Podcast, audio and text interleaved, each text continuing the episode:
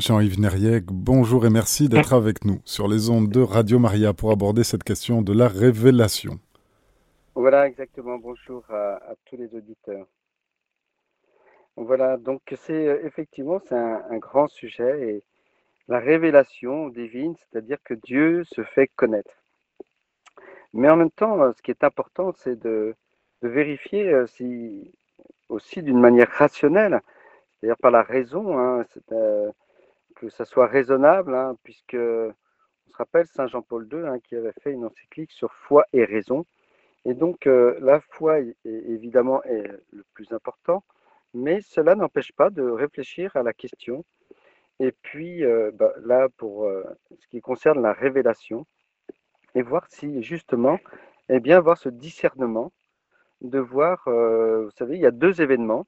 Hein, on va prendre ces deux événements c'est euh, Jésus qui est l'envoyé du Père. Voilà, il vient du ciel. Eh bien, euh, est-ce qu'on peut euh, prouver d'une certaine manière eh bien, que Jésus est vraiment l'envoyé du Père et que Jésus est vraiment la révélation divine? Est-ce qu'il y a Jésus, c'est l'événement divin par excellence? Eh bien, il ne suffit pas de, de le dire, c'est de le croire, il faut aussi pouvoir peut-être l'expliquer ou se l'expliquer pour soi-même. Et euh, l'Esprit Saint passe aussi par notre intelligence. Et c'est ce qu'on va faire. Hein. Alors, euh, bien sûr, euh, l'Esprit Saint travaille dans le temps et puis nous laisse le temps de réfléchir. L'Esprit Saint ne fait pas sans notre coopération, donc il faut chercher et puis voir. Et je pense que le mieux, c'est d'aller dans les Écritures pour comprendre qui est, si vraiment eh cette véracité de, la révélation divine en Jésus-Christ. Pourquoi se poser la question? Parce que simplement, parce que c'est mis en doute évidemment par euh, énormément de personnes, mais euh, aussi euh, la question qu'il faut se poser, puisque on est dans cet apostolat, dans cette mission auprès des personnes musulmanes, qui eux ont la certitude que le Coran descend du ciel. Voilà. Et donc, alors là, c'est indiscutable. Et en même temps, ben, ce qui est indiscutable peut être aussi discutable. En tout cas, il faut un dialogue. Et il est important de, demander aussi aux personnes musulmanes eh bien, quelles preuves ils peuvent donner comme quoi le Coran descend du ciel. Euh, d'autant plus que c'est délicat parce que c'est un livre, c'est un écrit. Donc c'était posé, hein, c'est des paroles qui ont été posées hein, dans, qui ont été écrites, donc posées dans des pages, hein, dans, un livre, donc c'est très concret. Et donc, ça passe obligatoirement par un intermédiaire. Il y a quelqu'un qui a écrit, il y a quelqu'un qui a imprimé tout ça, etc. Et donc, alors que la grande différence avec le christianisme, eh bien, la révélation euh, divine ne passe pas par un livre, c'est une personne. Et c'est plus qu'une personne, c'est bah, la personne qui a une double nature, c'est Jésus, pleinement Dieu et pleinement homme. Et donc, c'est beaucoup plus simple, effectivement, de croire déjà, dans un premier temps, eh bien, quand Dieu s'incarne, eh bien, il peut se révéler effectivement. Alors qu'un livre, eh bien, tout le monde peut écrire un livre. Tout le monde peut écrire un livre et dire que il a reçu des paroles venant du ciel et ce qu'il écrit, ça vient de Dieu. Voilà. Et, euh, bah, à partir de là, pourquoi pas? Mais il faut donner des preuves. Et si vraiment le Coran descend du ciel, eh bien, tout le monde devrait devenir musulman parce que c'est euh, le dernier euh, prétendument révélation. Hein, c'est voilà, c'est la dernière chose qui nous a été révélée et qui vient du ciel. Et donc à partir de là, il faudrait tous adhérer au Coran si vraiment c'est Dieu qui nous parle. Et donc c'est pour ça, déjà pour soi-même, il faut se poser la question. Et aussi pour bien montrer aux personnes musulmanes qu'on ne peut pas croire, et eh bien simplement sans discernement. Et euh, surtout que, bon, bah, pour nous, c'est discutable parce que le Coran remet en cause, effectivement, beaucoup de choses par rapport à la foi chrétienne et notamment comme quoi Jésus n'a pas été crucifié, c'est un faux semblant. C'est très important, hein, parce que c'est quand même quelque chose de très très fort dans l'islam, hein, c'est écrit dans le Coran, c'est un faux semblant. Et euh, toute personne qui est dans l'islam, hein, eh bien, euh, ne démorde pas de ça et pour eux, c'est euh, vraiment c'est impossible. Jésus ne peut pas être crucifié. J'ai encore parlé tout à l'heure avec une personne musulmane qui est, très moderne, qui n'est pas du tout une, femme d'un certain âge, qui n'est pas voilée, qui, en fin de compte est, très française dans sa façon de, concevoir les, choses. Et elle me disait, mais non, Jésus n'a pas été crucifié, alors qu'elle n'a pas obligatoirement eh bien, lu le Coran. Et puis voilà. Bah, dans ces cas-là, eh bien, si ça met en cause la foi chrétienne, eh bien, nous aussi, on peut remettre en cause, ou en tout cas se poser la question de savoir si le Coran eh bien, descend vraiment du ciel. Et donc, ça voudrait dire, si c'est Dieu qui parle, il faut obéir à tout ce qui est marqué dans le Coran. Mais voilà comment on va pouvoir prévoir, comment on va pouvoir prouver, effectivement, d'une manière rationnelle, eh bien, qu'il y a une révélation divine. Alors, je vais vous proposer trois euh, pistes, trois axes euh, importants, voilà, qui, peut nous permettre déjà, ce qu'il faut bien comprendre, c'est le contexte, la révélation divine s'inscrit évidemment dans l'histoire humaine. Voilà, c'est pas euh, une révélation divine qui est en apesanteur. Voilà, ça se situe à un moment de l'histoire précis, à un lieu. Voilà, c'est pas n'importe quand, c'est un moment précis l'histoire. Alors ça, c'est très important. Et puis, il faut effectivement qu'il n'y ait pas de contradiction dans les événements de la révélation divine. Ça, c'est le premier point. Et puis, euh, après, il y a une deuxième dimension, on va développer ensuite. Eh bien, la révélation divine, eh bien, on, sait que Dieu a parlé par les prophètes. Hein, on le dit dans le credo. Eh bien, effectivement, eh bien, bien regarder, eh bien, que euh, je parlais justement que ça s'inscrit dans l'histoire, on appelle ça l'économie du salut. Hein, c'est-à-dire que le salut se, se révèle et se développe et va atteindre eh bien, son acte de salut absolument gratuit, mais absolu tout court. Hein, c'est l'amour de Dieu qui se donne entièrement, sans retenue. Il nous offre le salut en Jésus-Christ, qui est vraiment mort et qui est vraiment ressuscité.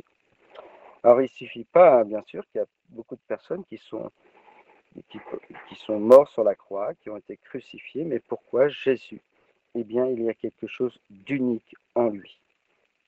Parce que, effectivement, on sait qu'il est ressuscité le troisième jour, et il y a aussi un des témoins oculaires qui ont vu ceci.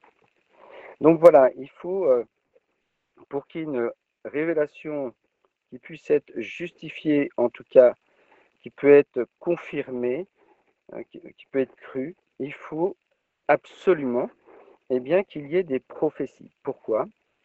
Bah, simplement parce que Dieu agit dans l'histoire, et pour qu'on comprenne que c'est Dieu qui a agi à tel moment, eh bien, il faut une prophétie qui ensuite, eh par les actes qui vont s'accomplir de la prophétie, on pourra dire, ah là, c'est Dieu qui agit. Je vais donner simplement quelques exemples. En ce qui concerne évidemment Jésus. Vous voyez, on voit bien que dans l'Ancien Testament, eh bien, euh, tout nous parle de Jésus. Et on pourrait donner des exemples, mais d'une manière euh, bah, pas infinie, mais c'est extraordinaire, hein, la multitude d'exemples qu'on peut donner de prophéties qui concernent Jésus. Mais on voit bien déjà hein, dans le livre d'Isaïe, eh bien il y en a beaucoup. Donc, il faut qu'il y ait des prophéties qui puissent s'accomplir. Une fois que c'est accompli, on peut dire voilà, c'est vrai. Quand on voit que Isaïe, bah, dans Isaïe, hein, dans le livre d'Isaïe, eh bien, il y a effectivement, euh, on sait que Jésus, le Messie, celui qui doit venir, eh bien, il va naître à Bethléem. Voilà, déjà, eh bien, c'est dit euh, six siècles avant, effectivement, euh, eh bien, on va voir que il y a un enfant qui va naître à Bethléem et qui est dans la filiation davidique, hein, qui, vient du roi David. Voilà. Et puis, il y a aussi cette prophétie, hein, toujours dans Isaïe, hein, donc là on est dans chapitre 6 et 7 d'Isaïe, qui nous dit qu'il va naître d'une vierge. Et eh bien cela, eh bien ensuite, on peut le vérifier six siècles après, et quand ça va se réaliser, eh bien on est sûr que c'est Dieu, simplement parce que en six siècles, aucun homme ne peut réaliser, dire bah tiens, ça va se réaliser dans six siècles, mais euh, on n'a pas six siècles à vivre, et donc on ne pourra pas démontrer ce que l'on a dit. Et donc là, c'est très important. Et puis en même temps, si vous voulez, Jésus a fait comme ça. Jésus pour euh, montrer comment la crédibilité de tout ce qu'il est, de tout ce qu'il a vécu, le sens de ce qu'il a vécu, hein, c'est ça, il veut nous montrer qu'il est le sauveur pour chacun d'entre nous. Eh bien, euh, Jésus dit, euh, c'est très intéressant, dans Saint Jean, par exemple, au chapitre 5 et au verset 39 de Saint Jean, Jésus dit, vous scrutez les Écritures parce que vous, vous pensez y trouver la vie éternelle. Or, ce sont les Écritures qui me rendent témoignage. Voilà, donc les Écritures rendent témoignage. Ces écrits qui ont été prophétiques. Donc ça, c'est un premier point. Et puis, on voit, donc on, suit un petit peu ici, on veut dire à une personne musulmane, mais tu sais, Jésus, il descend vraiment du ciel. C'est vraiment lui le sauveur du monde. D'ailleurs, je vais te donner des preuves, en tout cas, je vais te donner même des confirmations que quoi c'est bien Jésus qui est le sauveur du monde, qui est le sauveur pour chacun d'entre nous et le sauveur pour toi aujourd'hui. Et euh, on voit bien, on, ne fait que ce que Jésus a fait. Il suffit de regarder simplement, euh, alors on est dans le temps de Pâques, justement, le temps pascal, et on a eu cet évangile de Jésus avec les pèlerins d'Emmaüs. Hein, on voit dans cet évangile, eh bien, Jésus, il va à la rencontre des pèlerins, il va les rejoindre sur le chemin où ils sont, et euh, il leur dit, mais qu'est-ce que vous avez? Parce qu'ils sont dans le doute, ils sont, ils sont dans la peine. Il dit, mais euh, tu ne sais donc pas les événements qui se sont passés à Jérusalem? Voilà ce qui s'est passé. Et, ils sont tristes de ce qui s'est passé. Et Jésus, en fin de compte, leur dit simplement, mais en même temps avec autorité. Et puis Jésus n'est pas, n'est pas quelqu'un de gentil comme on présente. Hein. C'est, Jésus est amoureux de chacun d'entre nous, mais c'est un amour exigeant. Et là, il leur dit avec beaucoup de franchise, homme de peu d'intelligence, homme de peu d'intelligence. Euh, et puis il leur dit tout ce qui le concernait dans les Écritures. Il aurait été intéressant d'être là et de savoir en fin de compte qu'est-ce que Jésus a pu bien dire à ces pèlerins d'Emmaüs, quel passage il a pris pour parler de lui. À mon avis, il en a pris au moins deux. Et puis, c'est sûr qu'il a pris Isaïe avec le serviteur souffrant. Il y a quatre chants du serviteur dans Isaïe, mais euh, je pense qu'il y a les chapitres 50 et le chapitre 53 qu'on peut relire indéfiniment tellement c'est beau. Eh bien, on parle du serviteur souffrant, celui qui va être conduit à l'abattoir, celui qui va être flagellé, etc. Donc Jésus a dû prendre ces passages-là pour leur montrer effectivement eh bien, que ça le concerne lui. Et euh, voilà. Et donc, ils vont repartir. Eh ben, on dit, hein, les pèlerins d'Emmaüs, eh bien, tout ce que va dire Jésus, eh bien, eh bien euh, leur cœur va devenir tout brûlant. Ils sont illuminés, leur intelligence est éclairée. Eh bien, c'est parce que Jésus donne effectivement, bien, tout ce qui le concerne dans les Écritures. Eh bien, nous, comme Jésus, eh bien, on peut reprendre effectivement ces passages qui sont très forts déjà pour nous, hein, pour méditer, prier, faire oraison. Et puis, on peut aussi les donner en exemple à ceux qui nous demandent Mais comment tu peux croire en ce Jésus? Voilà. Il n'est pas mort, il n'est pas ressuscité, comme dit euh, le Coran. Voilà, eh bien, bien, si, déjà. Et puis, on peut se rappeler, moi j'aime beaucoup rappeler ça aux personnes musulmanes, parce que vous savez, dans l'islam, ça aussi c'est très intéressant, c'est que on parle toujours du Coran qui est descendu euh, sur euh, le messager euh, de l'islam, donc Mahomet, et pourtant il n'y a pas que cet événement-là, il n'y a pas que cette descente, il y en a quatre exactement. Hein. il y a la Torah qui descend sur Moïse, il y a l'Évangile donc qui descend sur Issa, sur le Messie, et puis donc le, le Coran sur Mahomet, hein, prétendument en tout cas, et puis, euh, il y a aussi les psaumes qui sont descendus sur David. Et donc, c'est très intéressant de voir que les psaumes sont descendus sur David. Et euh, donc, on appelle ça Zabour, Zabour hein, dans l'islam. Quand vous dites c'est un musulman, ben oui, il connaît les psaumes, en tout cas, ils, sont cités. Il ne connaît pas les psaumes en, tant que tels, mais il sait que David a reçu les psaumes. Et donc, c'est très intéressant parce qu'il y a beaucoup de psaumes messianiques évidemment, on sait qu'il y a 150 psaumes et les psaumes messianiques. Il y a celui-là qui est très très beau, le psaume 21. Voilà, je vous dis simplement du verset 17 et verset jusqu'à 19. Oui, des chiens me cernent, une bombe de vaurien m'entoure, ils me percent les mains et les pieds. Je peux compter tous mes os. Ces gens me voient, ils me regardent, ils partagent entre mes habits et tirent au sort mon vêtement. Très intéressant de voir comment eh bien, ça peut interpeller la personne musulmane, lui dire, tu vois, dans le psaume, eh bien, le Messie, il parle, mais comme une prophétie hein, par, par Isaïe, eh bien, ils ont percé mes mains et mes pieds. Qu'est-ce que ça veut dire? On comprend que c'est la crucifixion. Et puis, il partage entre mes habits et tire au sort mon vêtement. Simplement lui rappeler ce passage hein, qui, est, mis dans Saint Jean, justement, aussi, euh, où il rappelle que ce vêtement, le dernier vêtement avant la crucifixion qui a été enlevé à Jésus, eh bien, euh, les, gardes romains, les soldats romains veulent la partager, mais ne voulant pas la déchirer car elle était sans couture et donc ils la tirèrent au sort. Et ce petit détail est très important parce que c'est dans le détail, dans le détail qu'on est sûr, et d'ailleurs Jésus, je ne serai pas, dans Isaïe marqué, je ne serai pas confondu. Et c'est tout à fait ça. C'est-à-dire qu'on est sûr de ce Jésus de Nazareth qui a été crucifié. Ils ont percé ses mains et ses pieds mais pas seulement, ils ont tiré au sort son vêtement. On est sûr de ne pas se tromper de personne. vous voyez, quand je, dis aussi à la personne musulmane, mais voilà, on, peut simplement le voir ensemble. Et vous voyez euh, quelques exemples, hein, mais euh, voilà où euh, dans l'Ancien Testament, il faut, leur montrer que, eh bien, dans le livre d'Isaïe, eh bien, voilà ce qui est dit de Jésus. Voilà, chapitre 53, bah, chapitre 53, verset 3-7. Méprisé et délaissé par les hommes, homme de douleur, habitué à la souffrance, il était pareil à celui face auquel on tourne la tête. Nous l'avons méprisé, nous n'avons fait aucun cas de lui. Pourtant, ce sont nos souffrances qu'il portait, ce sont nos douleurs qu'il s'est chargé. Et nous, nous l'avons considéré comme puni, frappé de Dieu et humilié. Mais lui, il était blessé à cause de nos, de nos transgressions, brisé à cause de nos fautes.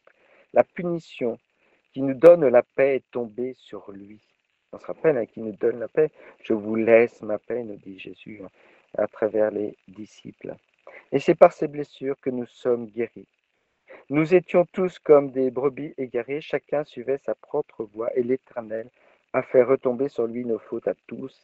Il a été maltraité, il s'est humilié, il n'a pas ouvert la bouche. Pareil à un agneau qu'on mène à l'abattoir et une brebis muette devant ceux qui l'attendent, il n'a pas ouvert la bouche. Hein. Et puis on voit plus loin, voilà qu'il est vraiment cet agneau conduit à l'abattoir. Ça c'est voilà et plus plus loin. Alors ça c'est dans avant dans chapitre 50 où il est marqué je je sais que je ne serai pas confondu. Il est proche celui qui me justifie. Quelqu'un veut-il plaider contre moi? Comparaison, sont ensemble. Quelqu'un veut-il m'attaquer en justice? Il s'avance vers moi. Voilà le Seigneur mon Dieu. Il prend ma défense. Qui donc me condamnera? Les voici tous ceux, tous qui s'usent comme un vêtement, l'atteignent, les dévorera. Eh bien oui, en fin de compte, on voit la victoire aussi hein, de celui qui va être humilié et même plus que ça, profané. Eh bien, euh, c'est intéressant de, montrer ça à une personne musulmane, simplement lui dire que tu sais, ben, il y a un prophète, mais il y en a d'autres, hein, parce qu'on a aussi effectivement euh, Zacharie, hein, le prophète, le petit prophète Zacharie. Réjouis-toi, fille de Sion, lance des acclamations, fille de Jérusalem, voici ton roi qui vient à toi, il est juste et victorieux, il est humble et monté sur un âne, sur un anon, le petit d'une ânesse. Voilà. Donc vous voyez, c'est précis. Donc euh, on, sait de qui on parle. On parle du Messie, de celui qui doit venir. C'est celui qui va nous justifier. C'est celui qui va nous sauver. Jésus. Yassour en arabe, Dieu sauve. Mais voilà, ce n'est pas quelqu'un simplement qui monte sur un âne ou une ânesse. Non, il monte sur le petit et sur un anon, le petit d'une ânesse. Voilà. C'est très précis parce que pour bien voir qu'on ne se trompe pas de personne. Et puis, il n'y en a pas qu'une, et c'est important, euh, une prophétie. Il y en a plusieurs, il y en a des, des quantités, euh, c'est vulgaire ce que je veux dire, des quantités industrielles, hein, c'est pas très beau, mais euh, pour bien montrer que on n'est pas dans le coup du hasard. C'est pas le coup du hasard. Et puis, Miché, là, le prophète Miché, un 5.1, et toi, Bethléem Ephrata, qui est petit parmi les villes de Juda, de toi sortira pour moi celui qui dominera sur Israël et dont l'origine remonte loin dans le passé à l'éternité. À l'éternité, hein, on peut penser justement eh bien, au prologue de Saint Jean, hein, le Verbe est depuis toujours. Voilà. Depuis toute éternité. Et voilà, donc, euh, on peut, euh, et donc ça, c'est la première chose. On peut prouver comme quoi Jésus vient bien du ciel parce que c'est celui qui accomplit les Écritures, c'est celui qui accomplit et qui réalise les prophéties qui nous sont données. Et la question qui se pose pour la personne musulmane, et toi, que peux-tu me donner comme preuve, comme quoi le Coran, lui, a été annoncé aussi, parce que si c'est vraiment un livre divin qui descend du ciel, eh bien, il ne peut pas venir comme ça tout seul, sans préparation et sans annonce avant. Pourquoi? Parce que, en fin de compte, tout homme peut écrire un livre et prétendre qu'il descend du ciel. Dans ce cas-là, c'est un peu simple. Et puis, on sait bien que c'est beaucoup plus facile de falsifier un livre, en plus, que de falsifier, évidemment, quand c'est Dieu qui vient, eh bien, on est sûr. Jésus dit, je suis la vérité. Et donc, ça, on ne peut pas le transformer, on ne peut pas le déformer.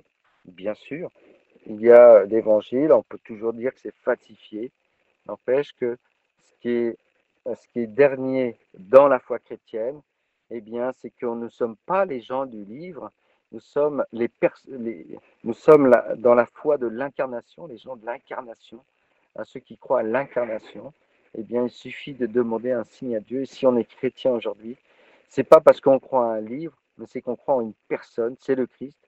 Mais plus que cela, c'est parce qu'on a aussi une expérience avec lui. On a une expérience, c'est-à-dire la grâce qui agit en chacun d'entre nous.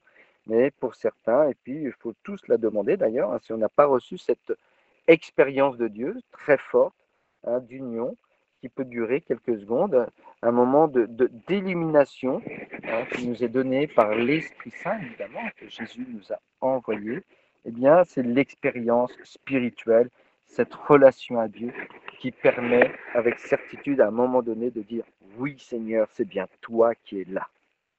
Eh bien, dans l'islam, eh bien, euh, le Coran, il a beau parler, il a beau, avoir des écrits, eh bien, il n'y a pas de rencontre possible avec un livre.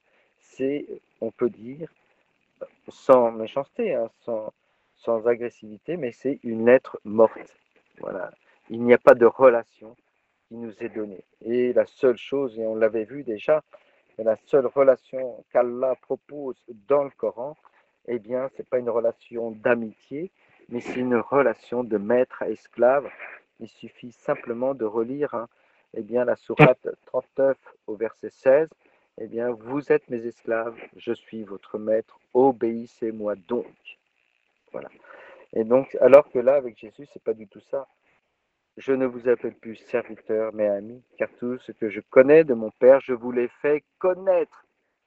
Bien se rappeler connaître, et eh bien là, on parle bien de révélation. La révélation, c'est entrer dans la connaissance de Dieu. Et donc, il y a deux questions qui se posent à, la personne musulmane par rapport à, sa foi, pour que, à sa croyance, on va dire, pour euh, évidemment essayer de comprendre pourquoi il est musulman. Ça, c'est la première question. Mais en quoi l'islam, en, quoi le Coran descend du ciel? Qu'est-ce qui euh, nous dit, bah, si, si, c'est le miracle, le Coran est un miracle. Bah oui, mais moi, il me faut une, preuve. Moi, je peux t'en donner eh bien, une multitude à travers ces prophéties qui nous sont données. Et on voit bien que le témoignage ne peut pas être donné par, par soi-même, parce que dans le Coran, évidemment, vous avez toujours l'auto-référencement. Voilà, le Coran, oui, c'est le Coran, c'est c'est la religion de la vérité. Bah oui, mais c'est le Coran qui dit ça du Coran. Donc à partir de là, eh bien, euh, c'est comme si moi j'écrivais un livre, dit oui, c'est le livre de la vérité, parce que je, l'ai reçu de Dieu. Bah oui, mais il faut un témoin extérieur. Voilà. Quelqu'un qui soit le défenseur de cela. Après, effectivement, euh, pour essayer de justifier euh, la venue de, en tout cas, la manifestation du Coran et de Mahomet, eh bien, ils vont toujours citer le paraclet hein, que Jésus dit Je vais vous envoyer le paraclet. Nous, on sait bien que le paraclet, c'est l'Esprit Saint.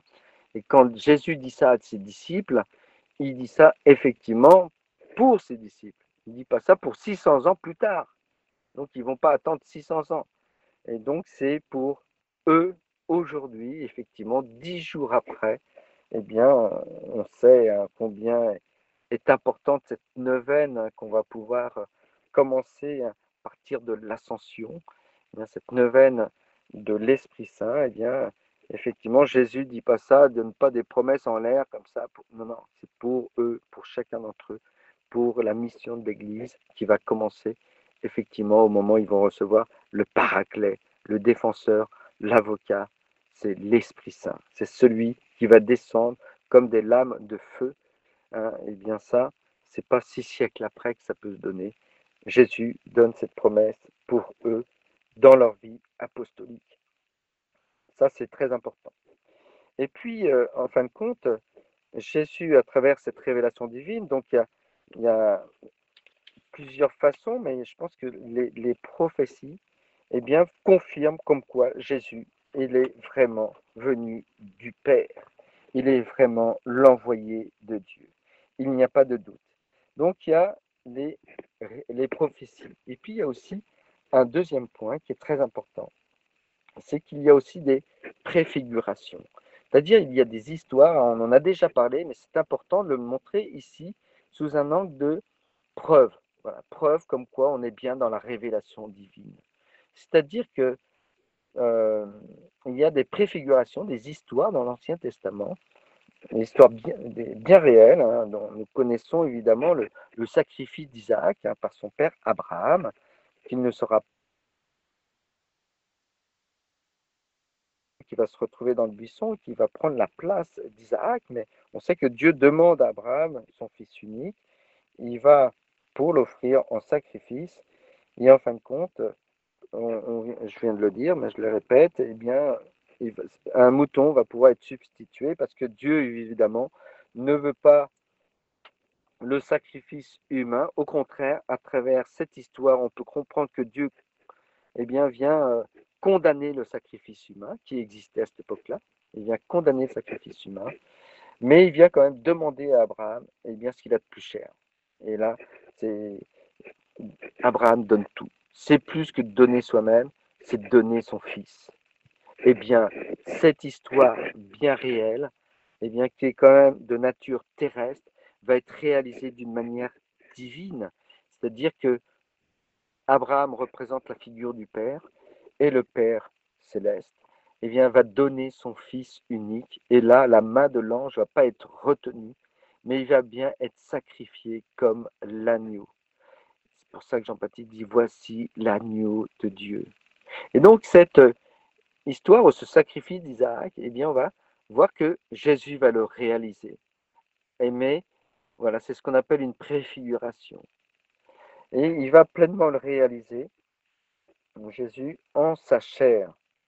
Et à partir de là, on peut dire que Jésus eh bien, c'est, comme dit Saint Paul, le nouvel Adam, hein, parce que le péché est venu par Adam, la grâce nous est donnée par Jésus-Christ. Mais Jésus est aussi le nouvel Isaac. C'est-à-dire que, voilà, à travers cette préfiguration qui nous annonce un sacrifice, qui nous annonce un autre sacrifice, ou plutôt le sacrifice unique et suprême, eh bien, Jésus devient le nouvel Isaac qui, lui, pour le coup, va pas être épargné, mais bien sacrifié. Le Père donne tout en donnant son Fils et Jésus donne tout. Et ça rejoint la parole de Saint Jean hein, qui nous est dit, eh bien, le Père a tellement aimé le monde qu'il nous a donné son Fils unique. Voilà, vous, l'avez dans, dans chapitre 3 de, de Saint Jean. c'est dans le discours de Jésus après cette rencontre avec, dans la suite en tout cas, de cette rencontre avec Nicodème. Voilà, et puis Jésus est bien, je, on, peut prendre le, peut-être la préfiguration la plus importante, qui est une prophétie. Hein. Cette histoire de l'Ancien Testament est prophétique en même temps, parce que tout ce qui nous est donné d'une manière assez naturelle, terrestre, comme par exemple Moïse qui va faire sortir de l'esclavage le peuple hébreu, le conduire en terre promise, hein, même si on sait qu'il va s'arrêter au Jourdain et que c'est Josué qui va conduire le peuple en terre promise, eh bien Jésus, c'est le nouveau Moïse. C'est celui qui nous sort de l'esclavage, du péché, comme Moïse a sorti de l'esclavage de l'Égypte. Mais nous, nous sort de l'esclavage du péché, donc c'est surnaturel, c'est-à-dire spirituel. Et puis, plus que ça, il va nous conduire en terre promise, mais cette terre promise, c'est pas simplement euh, Canaan, mais c'est évidemment le royaume des cieux. Donc Jésus, c'est le nouveau Moïse. Et ça, on peut l'expliquer à une personne musulmane parce qu'elle sera sensible effectivement à ces personnes eh bien, qui deviennent des personnages hein, dans, dans, le Coran. Eh bien, c'est Moïse, c'est Moussa, euh, Abraham, c'est Brahim. Et puis voilà. Et donc, on peut leur expliquer effectivement que il y a un parallèle qu'on peut faire et qui est absolument extraordinaire et qui peut illuminer notre intelligence comme il a illuminé l'intelligence des pèlerins d'Emmaüs quand Jésus leur a expliqué tout ce qui le concernait dans les Écritures. Et évidemment, hein, on peut voir, ben, on l'a déjà vu, mais on peut le redire rapidement, eh bien, effectivement, la préfiguration la plus forte, ça sera, et la plus grande, la plus absolue, hein, celle qu'on attend d'une manière unique, eh bien, c'est euh, le sacrifice de l'agneau pascal. On voit que Moïse, hein, parce que Dieu lui dit, demande à chaque famille d'offrir un agneau par famille, et que le sang de l'agneau, hein, c'est avant qu'ils sortent euh, de, de l'Égypte, eh bien, qu'ils prennent le sang de l'agneau, qu'ils le mettent sur le montant de la porte et sur le linteau de la porte, donc le haut de la porte, et que ce sang de l'agneau, eh bien, on sait qu'il y a les fléaux qui vont arriver en Égypte, les fléaux qui vont, il y a, dix fléaux, et puis il y a, il y a ce fléau, hein, les premiers-nés d'Égypte vont mourir, eh bien, Dieu dit qu'ils prennent le sang de l'agneau et le mettent sur le montant de la porte, et l'ange de la mort n'entrera pas chez eux. Et effectivement, le lendemain, quand les premiers-nés d'Égypte meurent, autant chez les humains que dans les animaux, eh bien, on voit que chez les Hébreux, il n'y a pas de mort. Donc le sang de l'agneau a protégé de l'ange de la mort. Et on sera plus loin, plus tard, avec Jean-Baptiste qui annonce l'agneau de Dieu, que Jésus va réaliser et va devenir cet agneau. Et c'est lui aussi, par son sang, eh bien, il va le mettre sur le montant de la porte aussi, c'est la croix, sur le montant de la, croix, hein. et euh, sur, le, sur le linteau de la croix. Eh bien, il va mettre son propre sang, l'agneau de Dieu, et tous ceux qui regarderont la croix avec foi et croiront en Jésus-Christ seront sauvés de la mort et pourront entrer dans la vie éternelle. Comme dit la petite Thérèse, je ne meurs pas, j'entre dans la vie. Et si elle peut dire ça, c'est parce qu'elle croit en, Jésus, mort et ressuscité, crucifié pour nous, mais sauveur pour tous les hommes, pour chacun d'entre nous. Souvent les personnes musulmanes, mais si c'était son fils, Dieu n'aurait pas crucifié son fils. Oui, simplement leur répondre que Dieu ne fait pas en Jésus-Christ un crucifié, mais il en fait le sauveur de l'humanité. Et vous voyez, et donc là, c'est la préfiguration, hein, où il y a un parallèle, et on peut bien voir à quel point, eh bien, il y a une justesse. Et puis, évidemment, on peut reprendre énormément de choses hein, par rapport à l'Eucharistie, la messe, le Saint-Sacrifice hein, aussi, qu'on appelle le Saint-Sacrifice, la messe, ne pas oublier eh bien aussi la manne dans le désert, eh bien Jésus qui va se donner comme du pain, comme le pain de la vie éternelle. Mais c'est ce pain devient pour nous, eh bien devient son propre corps. Celui qui mange mon corps et boit mon sang a la vie éternelle. Eh bien cela est déjà en préfiguration avec la manne dans le désert, etc., etc. On peut prendre aussi le serpent d'airain. Hein. Voilà, ils meurent tous euh, bah, tous les Hébreux meurent avec la morsure du serpent, eh bien nous aussi, hein, nous sommes morts par la morsure du serpent, c'est-à-dire le péché qui nous atteint.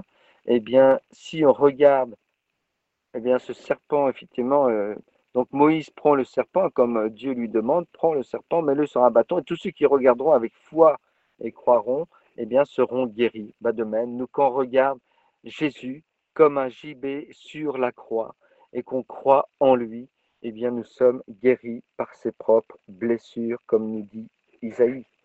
Et puis voilà. Eh bien, dire simplement à la personne musulmane, donne-moi, toi, simplement une preuve, mais j'aimerais bien en avoir au moins trois, parce que pour montrer que ce n'est pas du hasard, mais une, preuve comme quoi le Coran descend bien du ciel. Est-ce qu'il a été annoncé? Non. Donc tout le monde peut écrire un livre. Et quand on voit, entre parenthèses, qu'à chaque fois que Dieu, Allah s'exprime, il dit nous. Il dit nous. Eh bien, on sait bien que ce n'est pas la Sainte Trinité, puisqu'on n'y croit pas dans l'islam. Eh bien, simplement, on peut voir l'écriture derrière des califes qui se sont succédés. Eh bien, au nom de, du pouvoir qu'ils ont, eh bien, ils disent simplement nous. Donc, c'est un livre simplement humain et pas toujours très humain, puisque c'est quand même avec beaucoup de violence.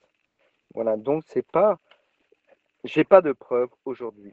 Et puis, il y a aussi une chose importante, c'est qu'on parle souvent de révélation en disant il y a les trois religions révélées. Bah, alors dans ces cas-là, il faut bien nous dire en quoi c'est révélé. Parce qu'en fin de compte, l'islam, et c'est la question à poser, qu'est-ce que l'islam peut m'apporter? À une personne musulmane On peut dire qu'est-ce que l'islam peut m'apporter? Que je n'ai pas dans ma foi chrétienne et de même, nous aussi, hein, qu'est-ce qu'on peut apporter avec notre foi chrétienne et qu'il n'a pas en tant que personne musulmane dans l'islam? Eh bien, euh, simplement, bah, Dieu est amour.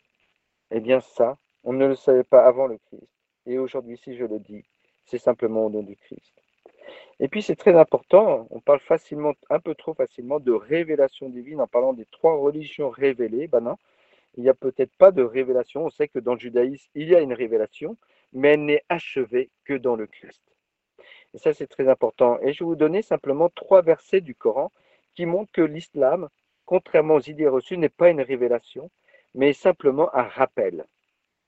Voilà, c'est pour rappeler, parce que les gens, en fin de compte, les personnes, les croyants se sont dispersés, se sont égarés, sont devenus infidèles. Et donc le Coran et l'islam n'est là que pour nous donner un rappel. Donc il y a le la sourate 51, 51 verset 55. Et rappelle, car le rappel, donc c'est Allah qui parle, rappelle, car le rappel profite aux croyants. Vous voyez, c'est la, suite, c'est euh, le, verset suivant, il est très connu. Je n'ai créé les djinns et les hommes que pour qu'ils m'adorent. Oui, c'est ça le rappel. Voilà, dire qu'il faut qu'ils m'adorent. Voilà. Et puis 53, 29, donc 53 c'est la sourate, c'est le verset 29. Écarte-toi donc de celui qui tourne le dos à notre, avec un N majuscule, à notre rappel et qui ne désire que la vie présente. Voilà, encore le rappel, c'est un rappel.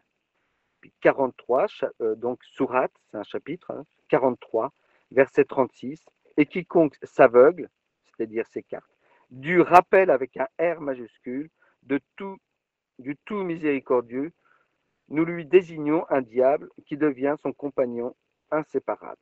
Voilà. Donc, en fin de compte, même l'islam, en tout cas par le Coran, ne se prétend pas être une révélation, mais simplement un rappel.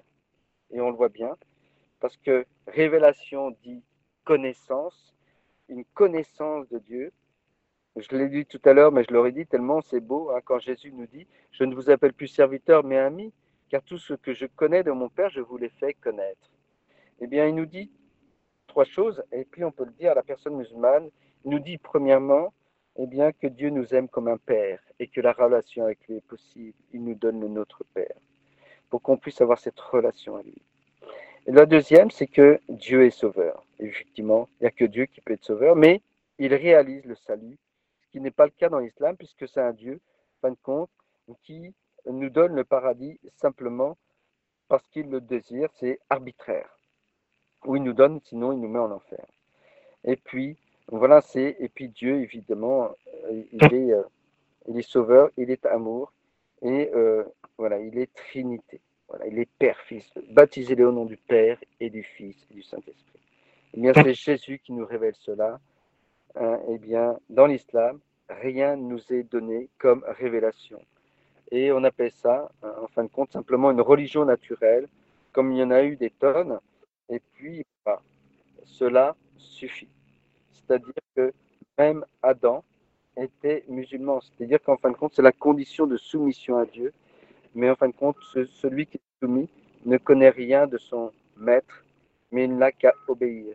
Eh bien, nous, c'est pas du tout cela. Jésus nous appelle à le rencontrer et à se laisser sauver par lui. Voilà ce qu'il nous révèle en Jésus-Christ. Chers auditeurs, c'était notre émission de l'islam au Christ. Vous étiez avec Jean-Yves Nériec, il y était question de la révélation divine. Retrouvez cette émission podcast sur notre site internet radiomaria.fr.